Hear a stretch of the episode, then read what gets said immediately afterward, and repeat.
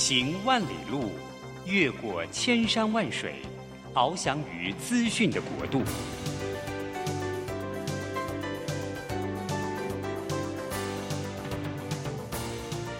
以全方位的视野，飞向更高更远的目标。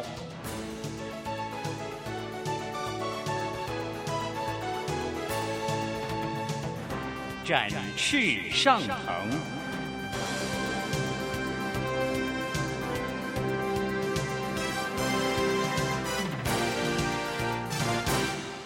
职场轻松学，本节目是由世界级电动巴士制造整合营运商唐荣车辆科技独家赞助播出。驱动绿能运输，实践低碳环境，唐荣车辆科技与您共创美好生活。这工作不是我的专业，我之前没有做过啊。奇怪了耶，事情都已经那么多，都做不完了，老板还啰里啰嗦的交代一大堆。职场轻松学，透过职场达人的真实故事以及深入职场的剖析，在轻松对话当中解答您的工作疑虑，排除您的工作障碍。职场不能说、不敢说的，在这里一次让您轻松学。欢迎收听张敏敏制作主持的《职场轻松学》。桃园 FM 零零四点三，Google Radio，台北 FM 九零点九，佳音广播电台，这里是佳音乐联播网。亲爱的听众朋友，您好，欢迎来到我们《职场轻松学》，我是张敏敏。职场轻松学呢，每个礼拜三早上八点跟听众朋友们见面。那我们希望透过呢这样轻松的对话，寻找各个行业还有各个知识的达人，能够跟大家来分享一下，到底有哪些是成功的关键要素？还有呢，在这样对话当中，我们可以学习什么样的智慧呢？呃，今天的主题呢，其实跟我应该这样讲，跟我平常的喜好是有关系的。呃，因为我自己是讲师，所以有时候要负责一些课程的开发。然后我最近在筹划一个新的课程，是跟疫情有关的。是因为呢，现在的疫情导致非常多呃。公司里面的不管是主管或者是每个员工，大家都在想啊，这样的困境，后疫情时代究竟要怎么样去应对？所以我就想要开发出一个新的课程，叫做逆境领导。这逆境领导呢，我就想要由一个南极探险家薛克顿的故事来做一个引言。那薛克顿他本身是英国的探险家，他呃带了二十七个船员在坚忍的坚忍号的船上，历经了七百多天的冰上困苦的日子，而全员全部获救归来，那这段历程呢，呃，可以说是史上最成功的失败学。所以呢，这个这个故事，呃，他给了我很多的启发，那想要变成一套课程。那当我在跟我的朋友在聊这个课程的时候啊，突然我的好朋友 Jerry 就跟我讲说：“哎，明明老师，你知道吗？我们办公室刚好有一位叫 Domingo 的，他对南极很熟。”你知道他讲他对南极很熟的那个样子跟感觉，好像南极就是在他家后院，你知道？然后我就说很熟是什么意思啊？他说他当他带团，然后常常去南极，常常去南极这种地方可以常常去吗？所以呢，刚好因缘机会，那杰瑞就带着我去见 Domingo。Domingo 给我的感觉就充满了阳光，然后充满了韧性，然后 Domingo 就随手拿起他手机里面。各位，你知道，他马上手机里面就找到了南极的照片，甚至还找到了薛克顿他本人在南极乔治亚岛的那个、那个、那个是他他常睡的地方。哇，我对于 Domingo 他的见闻还有他的谈吐印象非常的深刻。而今天呢，我呃有这个荣幸请到了 Domingo 来到我的现场，然后他甚至要跟我谈一谈他那隐藏的文青的那个元素。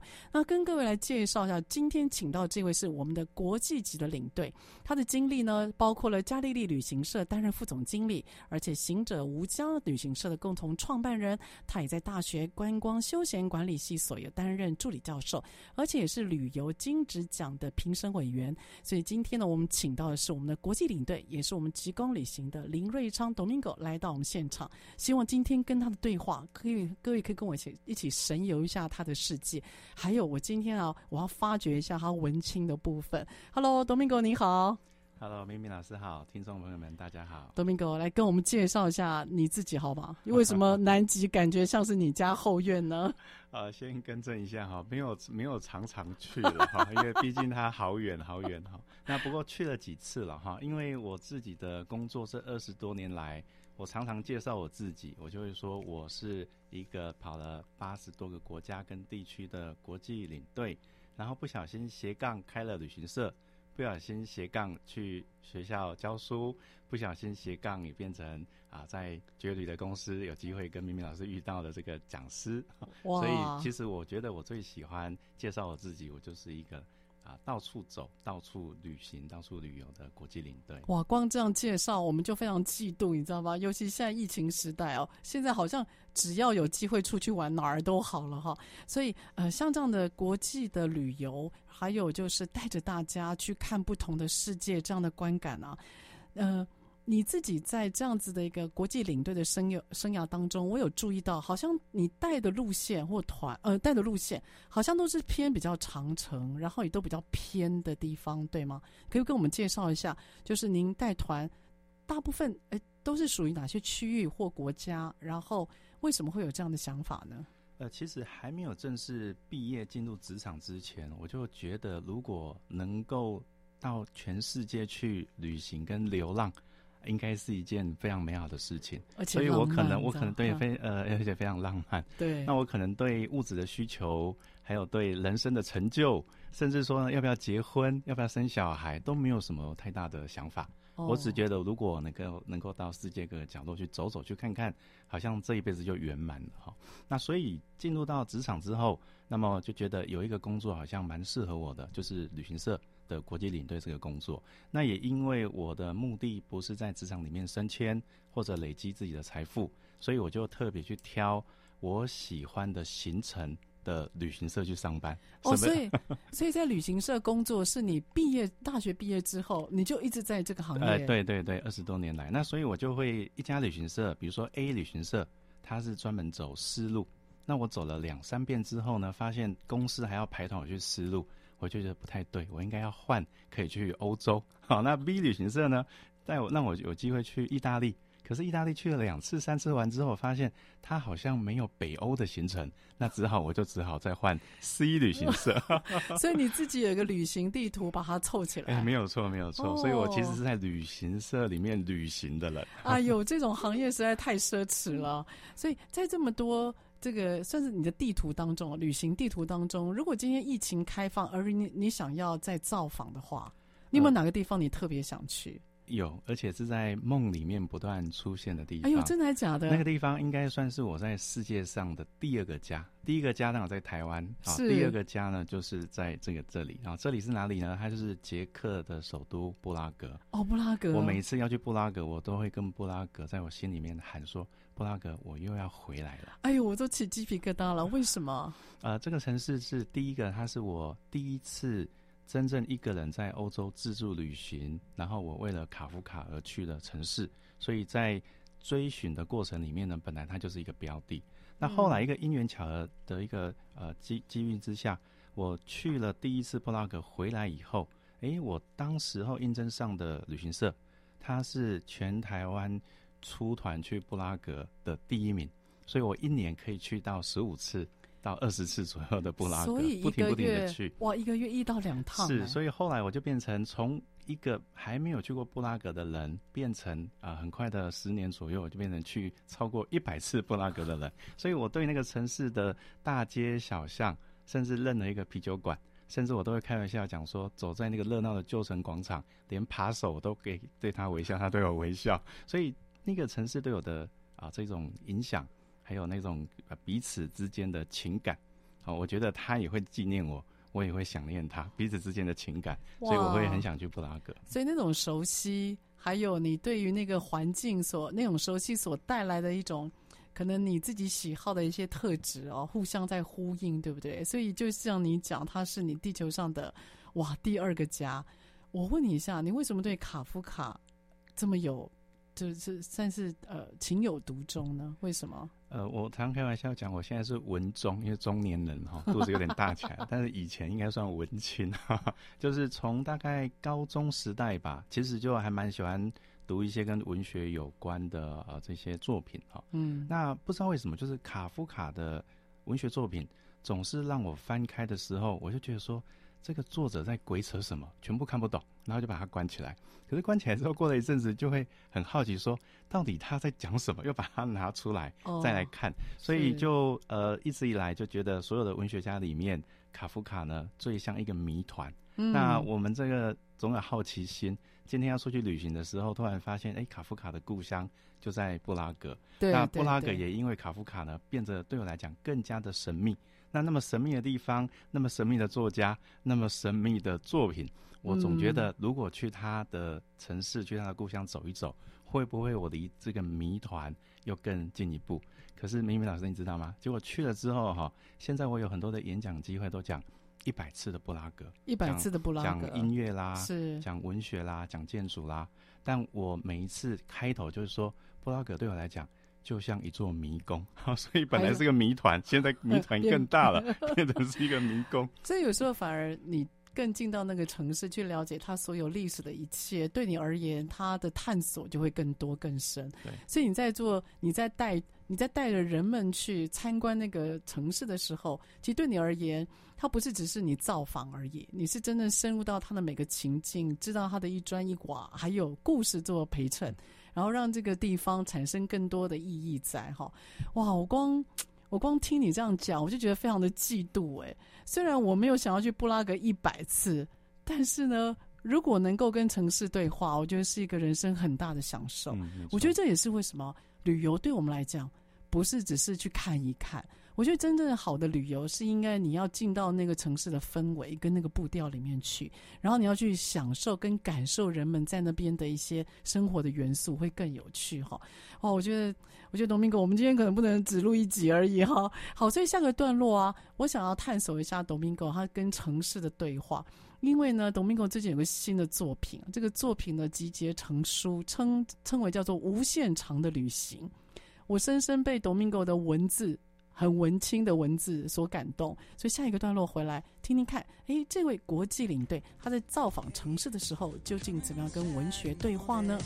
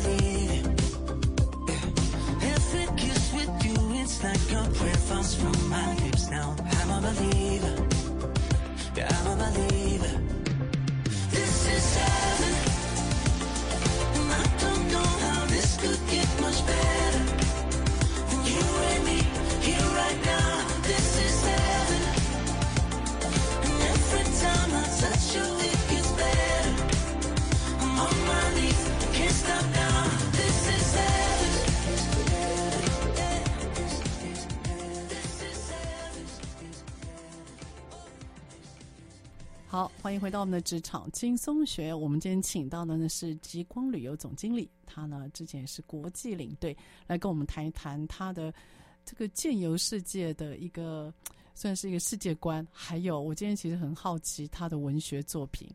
这为什么提文学作品呢？是因为呃，Domingo 他出了一本书，是由时报出版社所出版的，叫《无限长的旅行》。他在里面呢，他是透过一个文学，还有跟旅游，然后呢两个去撞击，而产生一个我觉得非常他他。呃，Domingo 他用他在旅行当中的见解，再加上他之前的文学所读，他去造访每个作者他之前的故乡，还有曾经走过的一切，他让这个旅游跟文学有不同的融合。那 Domingo 他挑了六本书，带着我们去进入到这些作者的故乡。分这六本书分别是《异乡人》、《金阁寺》、《看不见的城市》、《教父》、《生命中不能承受之轻》，还有《百年孤寂》。Domingo，我必须说，我看了您的书之后啊，我被你的那个词藻还有所塑造出来的意境哦，我其实是。非常的震撼跟感动哦。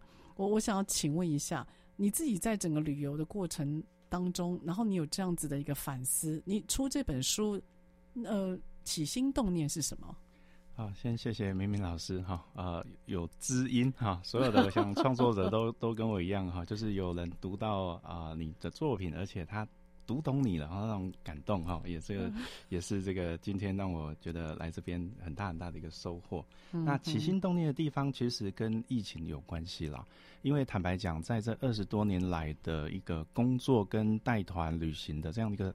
紧凑的生活里面，哈，没有办法去停下来。嗯、那这两年我们是被迫停下来。嗯，那停下来完之后，我倒觉得说，呃，一方面接受这样子的一个情况，一方面呢，我觉得想要刚好把这二十多年来，我觉得太过于匆忙的一些旅行的点点滴滴，我觉得有机会把它好好的整理一下。嗯，那我在整理的过程里面，我发现真正整理的是自己。怎么说呢？因为当刚刚提到的布拉格，当卡夫卡故居你去过了，可是他作品其实你这二十多年来没有再多的时间可以拿起来重读，对，对，所以呢，我就把它重新拿回来重读。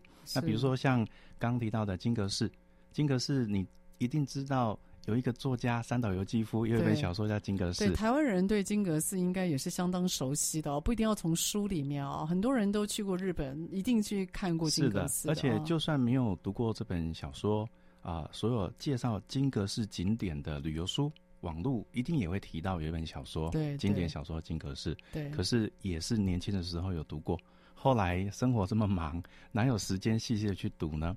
所以后来这两年来在。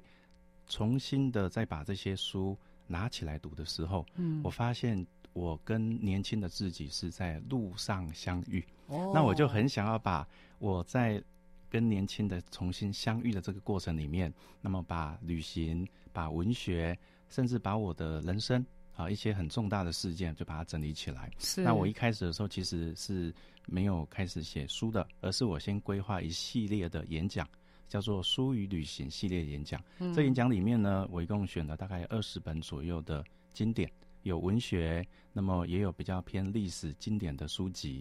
那后来呢，整理完之后，刚好有个机会啊，呃，时报出版他们对这个“书与旅行”系列也感兴趣，那就跟我来聊聊了之后呢，我才选了这六本，而这六本是我自己觉得，哦，呃是最呃最触动我心弦的，而且我觉得跟。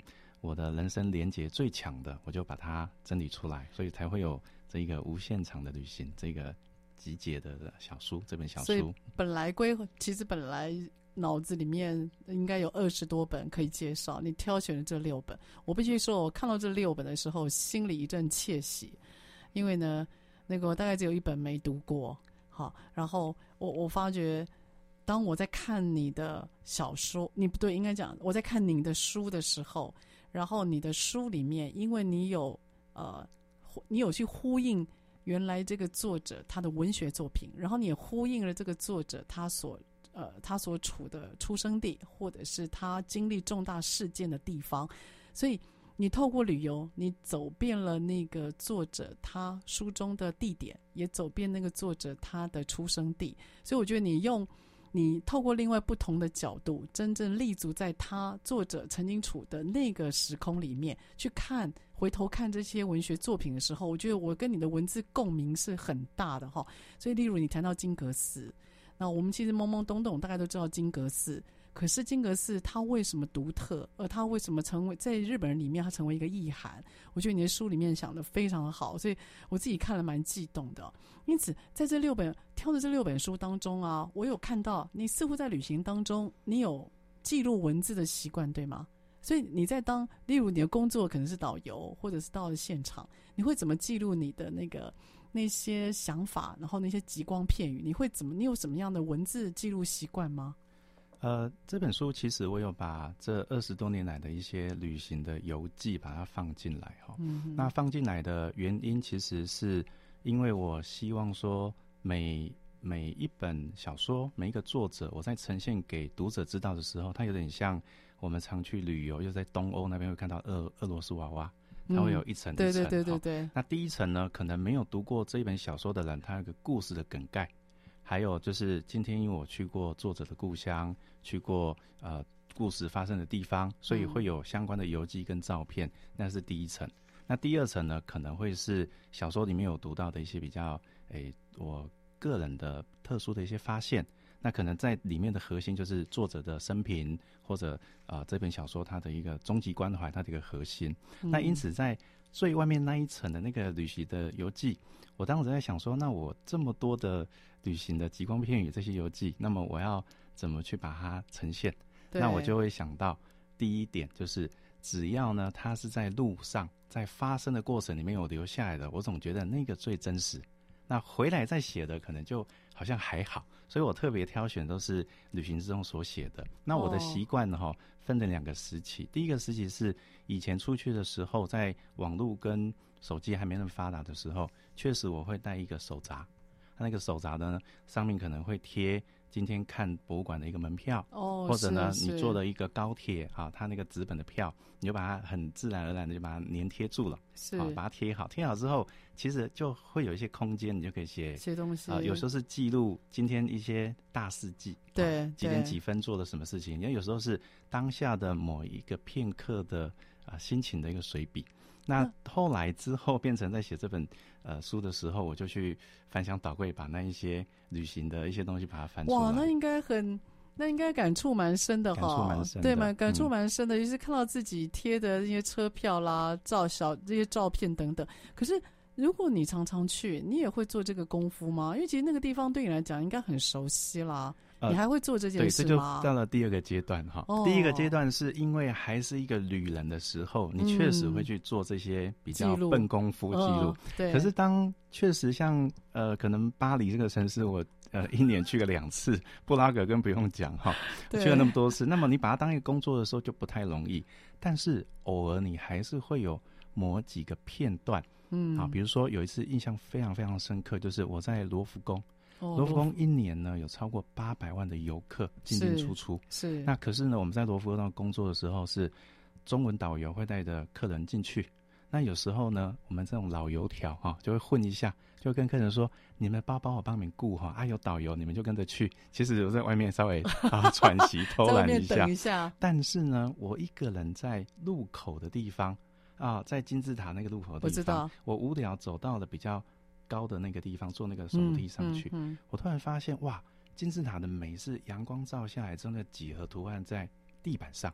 那我就拿着我的相机，好拍拍拍，我就拍到了这么多的游客，居然有一个落单的，他刚好被我拍到一个这么孤独八百万分之一的游客在。几何图案在罗浮宫的地板上经过，那你说当下你会不会有一些想法？会不会想一些写下来的文字？这时候就我就把它写在我的手机里面，就画面本身在讲故事，是没有错，没有错啊。所以其实就是旅行中，我觉得错过了呃，你没有在当下把这一份你的感动记录下来，其实。即便是你后来再去回想，我觉得那一种感觉也不对了。那么在你在落笔的时候的用的文字，可能也会不太一样的。对，所以点点滴滴是旅行中的一些短文的这些记录了。Domingo，我去那个罗浮宫，巴黎是我的地球上的第二个故乡。哇，太棒了！对，我只要有机会，因为之前在发商嘛，其实我为什么留在外商跟发商，最主要私人的原因就是。因为公司有机会可以让我去巴黎或国外走一走，我觉得那个是让我可以忍受某些工作压力的一个原因啊。我知道我有机会去法国巴黎，可能十天或十五天出差，我觉得一年一次这样子的一个充电是很足够的。就是我愿意忍受因为这样而在台湾的一些无聊的工作或很有压力的工作，所以我只要去巴黎，我一定会去罗浮，即使是两个小时都好，因为我知道我得去，就那种东西它会召唤你。他会，然后我尽量让自己放慢脚步，不要一次看完所有的 room，你一定要慢慢的去看。然后我们有时候一幅画，我会待个半小时，我就去看一下那个画家的笔触，他怎么去下笔的。然后我喜欢看人们在看画，我觉得那是一个很有趣的。你有时候看画，就到底你懂不懂看画，那是一件很有趣的事啊。很多人听导游在讲，然后点头如捣蒜。可是真的要进入到那个意境，我又觉得好像是另外一种这个人生的浅长哈，所以我非常能够体会你提到的那个罗浮宫的身影，还有那那个段落哈。所以因此啊，所谓呃领就是领队这件事情啊，你今天可能不能享受当地的风景，对不对？你毕竟是工作嘛。呃。一开始是菜鸟的时候，战战兢兢不太容易了，所以一开始的收获大概就是说，哎，我终于到了这个地方，有点打卡的性质，好、哦，那有点游客会拼命去买纪念品，跟一般的客人哦，你也会买啊？一开始的时候，还有很蠢的会去收集那个纪念币，你知道吗？纪念币。后来看一堆纪念币，就发现说，这些如果是钱币该有多好。那一个阶段一个阶段，可是到比较中后期的时候，其实我还蛮能够享受的。嗯，那这中间呢？呃，一个比较大的改变是换一个不同的视角。比如说，我在比较中后期的时候，我就不拿手机拍照，啊，我就是一定会用单眼相机来拍照。哦，因为你拿着相机的时候呢，我会把自己有点像开关一样，我就把切换到是旅人的阶段。哦，那因为带团的时候，呃，无论如何，你在清晨、在晚上。或者说，有时候我们会有比较在大城市的半天的自由活动，嗯、所以其实还是会有一些属于自己的呃片刻的一个比较休闲的时间。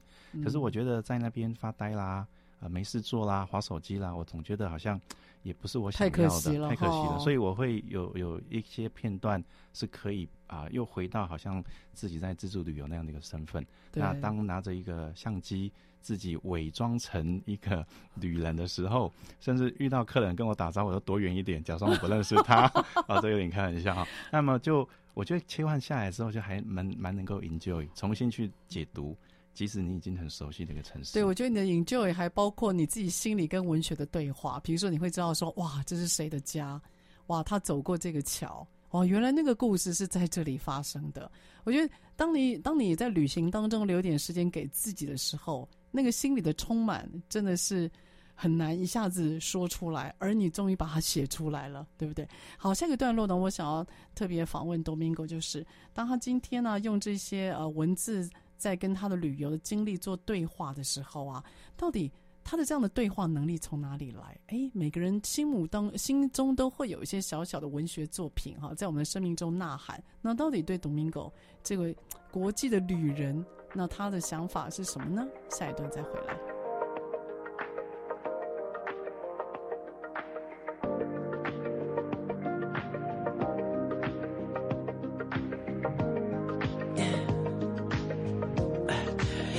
What you really like. Baby, I can take my time. We don't ever have to fight. Just take it step by step. I can see it in your eyes. Cause they never tell me lies. I can feel that body shake and the heat between your legs. You've been scared of love and what it did to you. You don't have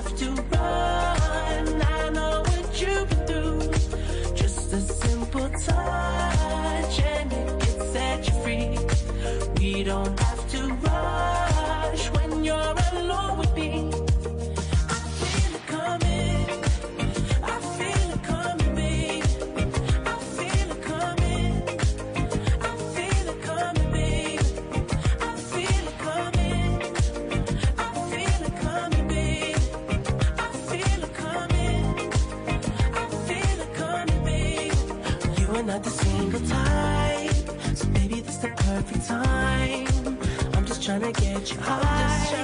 Faded off this touch. You don't need a lonely night. So baby, I can make it right.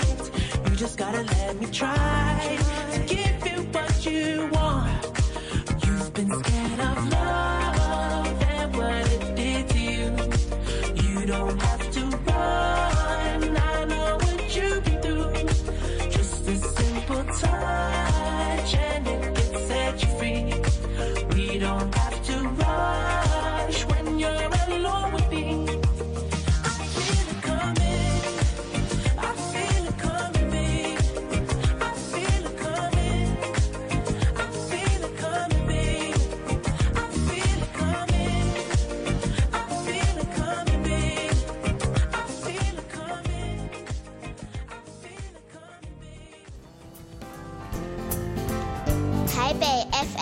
九零点九佳音广播电台，桃园 FM 一零四点三 Go Go Radio，宜兰 FM 九零点三 Love Radio，这里是佳音 Love 联播网，精彩节目，欢迎继续收听。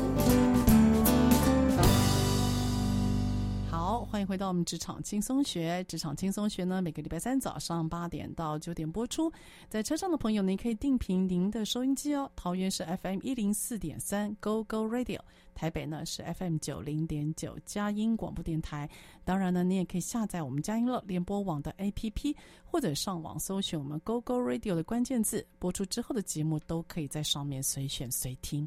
那我们今天呢，节目请到的是一个。我觉得是一个被旅游耽误的文青啊！哈，我们的极光旅游总经理哈林瑞昌，我们都叫他 Domingo。那 Domingo 他有二十多年的旅游经验，所以他借由他的旅游经验跟文学对话。那最近也出了一个作品，那这本书呢叫做《无限长的旅行》，呃，但是的小标叫做《在路上与文学重新相遇》，是由时报出版。然后有为大家集成的一个作品啊，所以刚刚有跟 Domingo 提到了，就是你最爱的城市，还有为什么旅游给你这么多的一个触动，以及你自己私人的时间哈。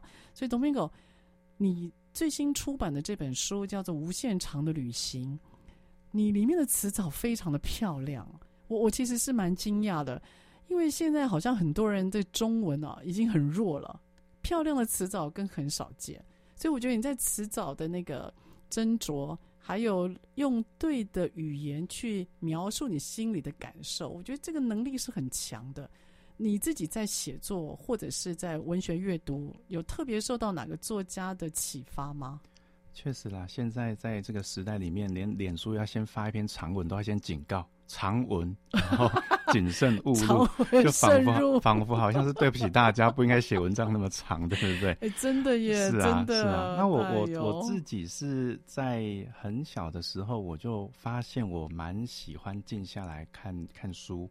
然后多小啊？呃，大概在我有意识的呃这个国小一年级、二年级的时候，你就静得下来。呃、我就发现，像我们家附近有一个书局，那名字我都还记得，叫红叶书局。当小朋友去看七龙珠啊、看小叮当的时候，那我也会我也会翻。我们那时候还叫少年快报那个年代。但我翻完之后，我翻完之后，我发现小朋友都走了以后，我自己舍不得回家，我还会去书架里面去翻一些。一些书来看，你就耐得性，你可以耐得住性子，慢慢这样看。对，我就觉得读文字的过程里面，让我发现有一种安静，或者有一种喜欢，我不太会形容。所以慢慢慢，我发现，在阅读的状态的自己，是自己会很喜欢的那样一个状态。那慢慢慢，当然阅读就可能呃图片的书越来越少，后来就读到纯文字的书比例就比较高。所以我觉得一开始应该是喜欢。喜欢文字，那喜欢文字完之后呢？呃，慢慢你就会也期待自己说，我可不可以也写出那么好的文字来？哦，所以在大概国高中的时候，那其实，在大家都很讨厌的作文课，是我很喜欢的 啊、呃、一个。是您的强项啊？呃，也不知道强项，我应该是旁边的同学还会我把它拿过来说，不然我帮你写一篇好了。我刚刚那篇写的不太好 啊，不过不过不是说自己很厉害，是说自己喜欢写。那其实也没有说在作文的这个领域里面得到很多的赞美，或者得了文学奖，也都没有。但是就慢慢发现自己是一个喜欢文字的人，喜欢文字，所以所以我我来到了旅游业，就像刚刚明老师讲的啊，被耽误，耽误应该是没有了，是因为文字无法活下去，所以后来找了在现实生活当中活不活不太下去。后来找了一个发现也是自己很喜欢的一个状态，就旅行的状态。Okay. 那么就呃自己本来的期许是我如果能够当一个自由工作者。一方面是自由带团，因为我们叫 freelance，就是旅行社排团给你，你上班，可是你下团之后，其实有点就是下班的概念。对，这叫自由领队 freelance。那另外一方面就是，呃，即便文字没有办法养活自己，可是如果我可以当一个自由的文字工作者，所以一开始的年轻的设定，其实我是有点把自己生涯设定在这边的。那也许因为这样的关系，对文字的这些呃掌握能力也好，或者自己喜爱喜爱程度。的的这个 程度也好，嗯，可能跟一般的人会有点点不太一样，所以算你启蒙蛮早的就对了。我觉得是。你你有特别喜欢哪个作家吗？呃，每个阶段都不太一样，都不太一样，都不太一样。那我觉得比较如果说影响的那个时间长度比较长的，应该是《百年孤寂》的马奎斯。百年孤寂马奎斯。嗯哦，OK。其实 Domingo，我自己的阅读经验是这样：我大概高中的时候，高三的时候，我就看了大概有一本一百本经典文学了。就我自己对文学这件事情，我是非常喜好的。可是我的我的作文，我的作文一直都蛮好的，但也只限于作文就对了哈。那那第一个启发我的啊，其实是大陆的文学。啊，因为那时候会看到，包括像红柿子啊，或等等，就大陆的文学，它比较短篇，然后它的文字比较精炼。可是我大学，我大学一年级的时候，震撼我最深的小说就是《百年孤寂》。我看到马奎斯的作品，他用一百年，然后去陈述一个家族，让我看那种魔幻小说，让我看到没有办法自己。所以你也是《百年孤寂》马奎斯，而且我完全。记得我读《百年孤寂》的那一个时空、那个环境，我甚至现在可以跟你描述，那是在大学二年级，我在图书馆打工。本来我的工作要一本一本书把它排上去的，后来排到了《百年孤寂》，哎，这本好有名哦，嗯，以前没有认真读，来翻翻它好了。对，一翻完之后呢，我就在那边忘记去做我的工作了，然后我的那个。接呃，应该算是同一组小组人的呃一个学长，对他来这边骂我说，你在混啊，该工作不工作，在那边看书。我要呼应你一下，我看《百年孤寂》的时候，那时候刚好要考汽车驾照的那个就是路考，那已经很那很紧张嘛。可是我就拿了一本小说，然后本来想说可以让自己不要紧张。那我还记得我在那个监理站，然后等着喊名字的时候，我就开始看《百年孤寂》。我看到忘记自己待会儿要考试，然后喊到我名字的时候，我没听到。然后后来就是我的朋友就跟我讲说：“哎，换你了。”我才发现，哎，已经要上场了。所以《百年孤寂》那个阅读当下的时空，我也是有印象的，实在太妙了，太妙了。所以《百年孤寂》也收录在你的这本书《无限长的旅行》，对，对吗？最后一篇，第六篇。哦，OK。那为什么你把你的就是应该算是很有印象或喜欢的这个《百年孤寂》，反而放在你六篇小说里面的最后一篇呢？你排小说，你有什么样的？你有什么样的结构吗？可不可以把秘辛告诉我们，或密码告诉我们？呃，好，来揭露一下密码跟秘辛哈。啊、呃，其实决定出版的时候，我整理文稿，我第一篇写完，而且是一个晚上把它写完，是《百年孤寂》。一个晚上，一个晚上把它写完。是，是。不过因为之前就已经有演讲稿的一些素材了，哦、因为先有演讲，后来才开始准备落笔。嗯。那我在写完之后呢，我就决定把它放到最后。啊，即便我觉得它是最好的一篇，这整个六篇最好跟最先完成，你放最后，把它放最后，因为我觉得它应该是适合做一个结尾。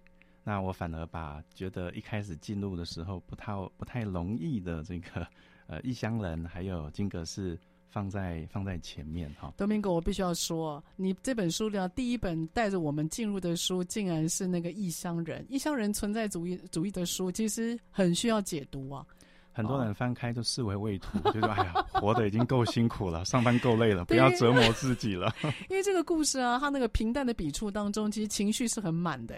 然后你竟然放在第一个，你考验读者就对了。也不是啦，也是考验哈。呃，考验不是不敢啦，只是说有点像刚刚提到俄罗斯娃娃这样子。嗯、我觉得我已经在第一层把我的摄影作品，那么也把旅游比较易读的短文都放进去了。那我想我已经照顾到大部分的读者啊、呃，有点就是比较轻松，随便乱翻就可以也可以理解的某些片段有可以对也可以理解，有一些他们觉得可能可以感动他们的或者他们觉得有意思的地方。对，那么第二层呢会是需要有。至少读完八千个字长文的能力的读者，这样讲很好笑。好歹好歹要读过，对不对？对对，要看过那本书。没错没错。第二层可能就是，哎，他本身不管他是不是粉丝，但是对这本小说他至少有读过一次的经验，即便是半途而废，都算读过一次。总是要有个对里面的印象，是是是，文本的印象。那有点有点像我们看电影之后，很想听听影评讲什么。哎，对。那那个影评不一定讲的是你认同，但你会好奇影评人讲什么。那所以我第二层就觉得。我应该当一个影评人，当一个书评人，所以就比较深度的去把整本小说我看到的，好，甚至说作者的一个身世背景等等。可是第三层就是最后我准备结集成册的时候，我觉得本身阅读这本书应该就是一个旅行，而且是无限长的旅行。也就是说，这本书本身应该就是一趟旅程，它就是一个有机体。所以我就把自己当成是，好像这部电影都拍完了，那我是导演、编剧兼剪辑师，所以我决定要让这本书它是倒叙法，还是它是双线并成，还是说它有怎么样的一个巧妙的设计？所以我后来就觉得，那如果说这本书我希望它是一个有机体，那它应该就是一趟旅程，而这个旅程是以我的回忆之旅。我的文学回忆，我的人生回忆，我的旅行的回忆。所以一开始《异乡人》其实也是有一个副标，叫做“潮湿的回忆”。没错。那第二章呢，就故意来一个反差，因为金阁寺后来被烧掉了，在小说里面被烧掉了。干燥。真真实的金阁寺其实也是烧掉完之后重建的。对对。所以它全部在讲美，而这个美是干燥的美。干燥的美。对。可是里面其实埋的是我最潮湿的回忆，应该是我跟我父亲。最后一趟的人生旅行，是是对，可是我我如果没有这么干燥的一个心情去面对它，我也没办法把这一个可能会想到就会觉得热泪盈眶的这段回忆给它写起来。所以本身它就是一个潮湿的回忆之旅的几个篇章。那最后回到了呃《百年孤寂》，为什么我把它放在最后面呢？因为这篇写完之后，如果有读过《百年孤寂》，一定会知道。有一个小镇叫马康多，对，而这个马康多在小说里面呢一直在下雨，所以它是一个非常潮湿的场景。是是是。那正正好，我觉得这个马康多是《百年孤寂》的核心，也是我写《百年孤寂》的比较结尾的一个地方。嗯。那么就让这一趟旅程，让这一本小书这个有机体，它就是一个潮湿的意境。哇！所以后来我就决定用这样的一个安排。所以潮就是头尾呼应就对了哈。所以看这本书啊。层层被你剥去之后，我必须说，身为一个读者啊，我很小心的跟着你的文本走，而看完之后，真的像是跟着你也走了一片世界。然后，可是他的意境可以跟某些文学大师做呼应，真的很过瘾。所以接下来下一个段落，我要请邀请那个 Domingo 跟我们聊一聊，因为书里面呢，透露出他跟女儿和家庭的一些元素在，好像也成就了他一些反思。好，那么下一段。再来套一下 Domingo，哎，为什么里面有女儿的作品呢？再回来。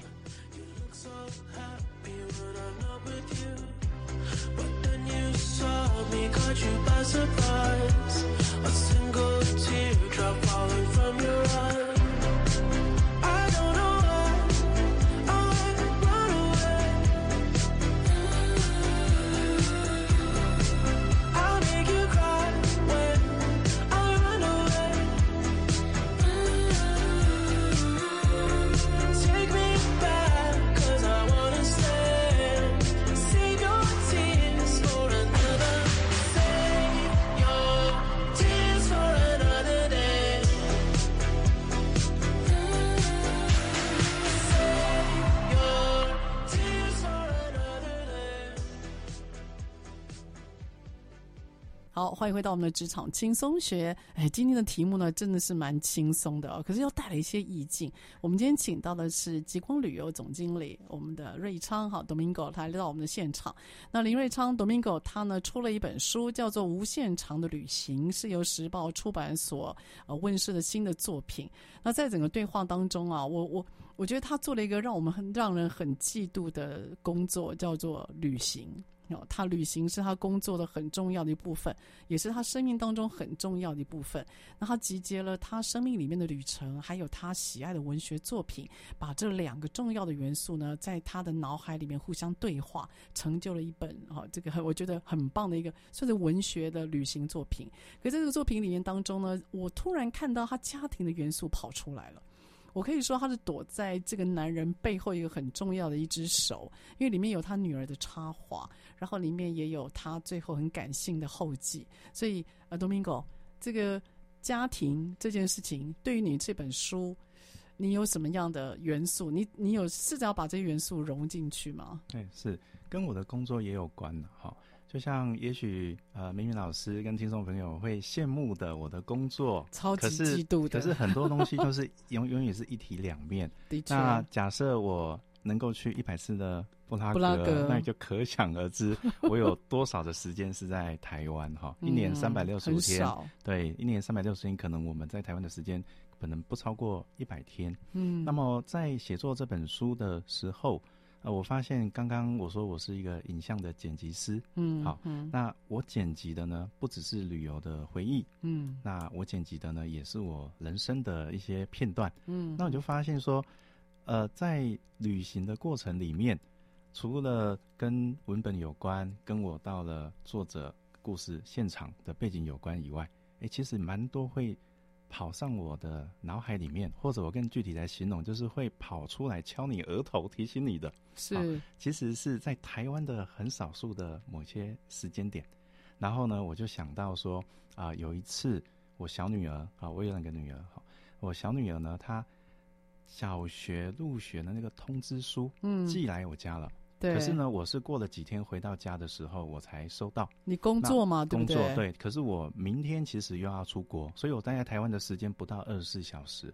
那那一个入学通知单，我拿在手中的时候，我就突然有那一种小女儿长大了，因为她要去读小学了，对，好像她的童年的某个阶段也要跟我告别了。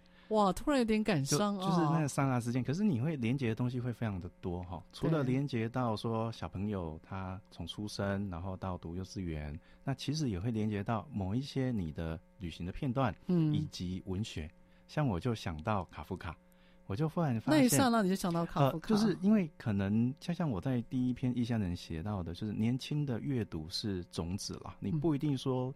嗯呃，能够把所有的这些阅读的东西都消化完，如同明明老师刚刚提到的啊、呃，那么多的文学经典，对，都读过了，那是一种追寻的过程，对。但是你说每一本都消化了吗？大概不太容易。那么年轻的时候读懂那么多那么多的经典，对。可是那个种子，它在某些时刻会自己冒出芽的。对，他突然，他会突然一个一个突然一个灵光一闪，他会突然那个话语在你脑海里面。是的，那我就想到，哎、欸，卡夫卡有有名的《变形记》，有名的啊、呃、这个审判城堡。可是我其实从以前最喜欢的是他的极短篇，哦、因为他的文字很难懂，但还好极短篇很短，对对相对来讲比较容易被记忆，也比较能够懂。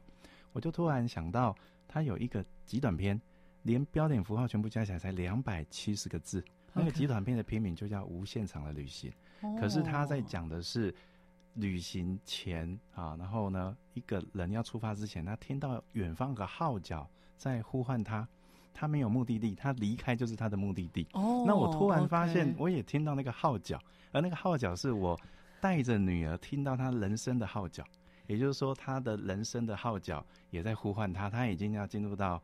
人生下一个阶段了，而我作为父亲，我只能目送他离开。哎呦，都被我都起鸡皮疙瘩了。所以那那些东西全部衔接起来之后，那我就发现这本书好多好多记录我，但是不是记录我自己，记录的是我生命中重要的人，那包括说女儿，包括对啊这个年轻不敢写名字的爱情的、哦、某些人，那包括自己的家人。那所以后来我想说，哎，那这样子既然啊、呃、小孩子。我陪伴他们成长，小孩子是这本书的主题之一。嗯、那刚好呢，在整个呃创作里面有一些图文的需求。那我的图片绝不绝大部分都是我的摄影作品，是。可是有一些刚好我没有适切的摄影作品，那刚好啊、呃、就请他们画。哦，用画来补上。是是，像那个呃有有一个呃。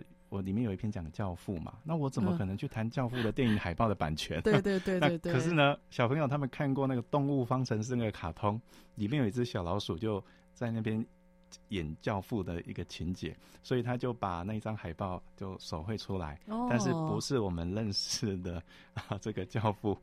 啊，那我们那个看到的那个是他眼中他小孩子眼中小孩子眼中他揣摩出来的，啊，揣摩的，哦，而且是在卡通里面《动物方程式》里面的那一只小老鼠的教父。哇！所以后来这本书里面就有两个女儿，嗯，他们全部加起来的九幅画作，九幅画作，对，嗯，然后就一起把它放到里面去了。哦，所以里面有画作，然后有就是。等于是把那个文字的场景用图像可以展现出来，而那刚好是两个女儿的作品以外，其实书名也是跟女儿的生命历程是有关的。是的，所以这本书不只是你的旅游，也不只是你跟文学的对话，还包括你对于这个家人的那种爱在里面。哈，哇，这个看到一个硕壮的男人如此的对家庭这么的一个。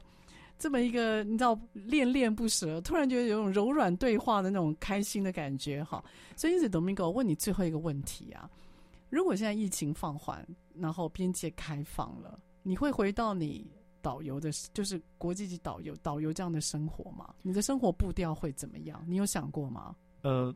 我应该说是渴求，而不是想啊，就是渴望那个渴求。是啊，我会还是觉得我依然是希望回到那样的一个状态。嗯，但只是说这两年改变的最大的东西是在疫情之前，也许我会放比较多的心思在每一次旅行的，比如说这个国家没去过，嗯啊，那这个城市的某个博物馆哎还没拜访过，我想去。但是这两年比较大的影响，我会觉得每一趟旅程，我后来。会比较更珍惜的是陪着我去的人是谁，那个旅伴是谁？好因为我觉得那个是沉淀完之后发现，旅行的元素有时候不是你眼睛前面看到的，而是旅行元素是你的旅伴，跟着你的是谁？就跟着你陪伴你一起完成这个旅程的是谁？哈，有时候我们对于旅行这件事情留下的不是场景的回忆，而是跟那些人的相处，那会造就更多的回忆，还有很多的爱。这个算是很多的眷恋吧，哈，所以我觉得旅行本身是一个非常，我我觉得是我们人的天性吧。我们人类为什么会存活着，而可以呢，在遍布在呃世界每个地方，就是因为我们喜欢迁徙，我们喜欢探索，我们就是想要。有不一样的世界观，哈，我觉得这真的很棒。所以今天真的非常开心呢，请到了我们的 Domingo，然后来到我们现场，顺便跟他介绍，跟大家来介绍一下他最新的文学作品，由时报出版这边所呃推出的新作品，叫《无限长的旅行》。哦，原来。是小女儿要上小学，心中想的那个号角声音而定的这个标题，真的太棒了。所以我期待呢，Domingo，因为这个这两年疫情的关系，那我想对于旅游界还有你的从业伙伴们，大家都引起了非常多值的变化。在我衷心希望呢，这个旅行能够变成很快的变成我们也生活的日常，也让疫情一切慢慢淡缓，呃，能够缓掉。然后呢，让我们再重新接触世界每个角落，也跟你的文学对话，好吗？好，下个礼。礼拜三早上，我们八点空中再会喽，拜拜！谢谢，拜拜。职场轻松学，本节目是由世界级电动巴士制造整合营运商唐荣车辆科技独家赞助播出。创新发展，主动参与，激励向上。唐荣车辆科技与您迎向美好未来。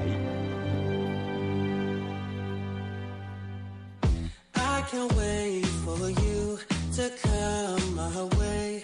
I've been far away, but I'll keep running just to find a way to you till then.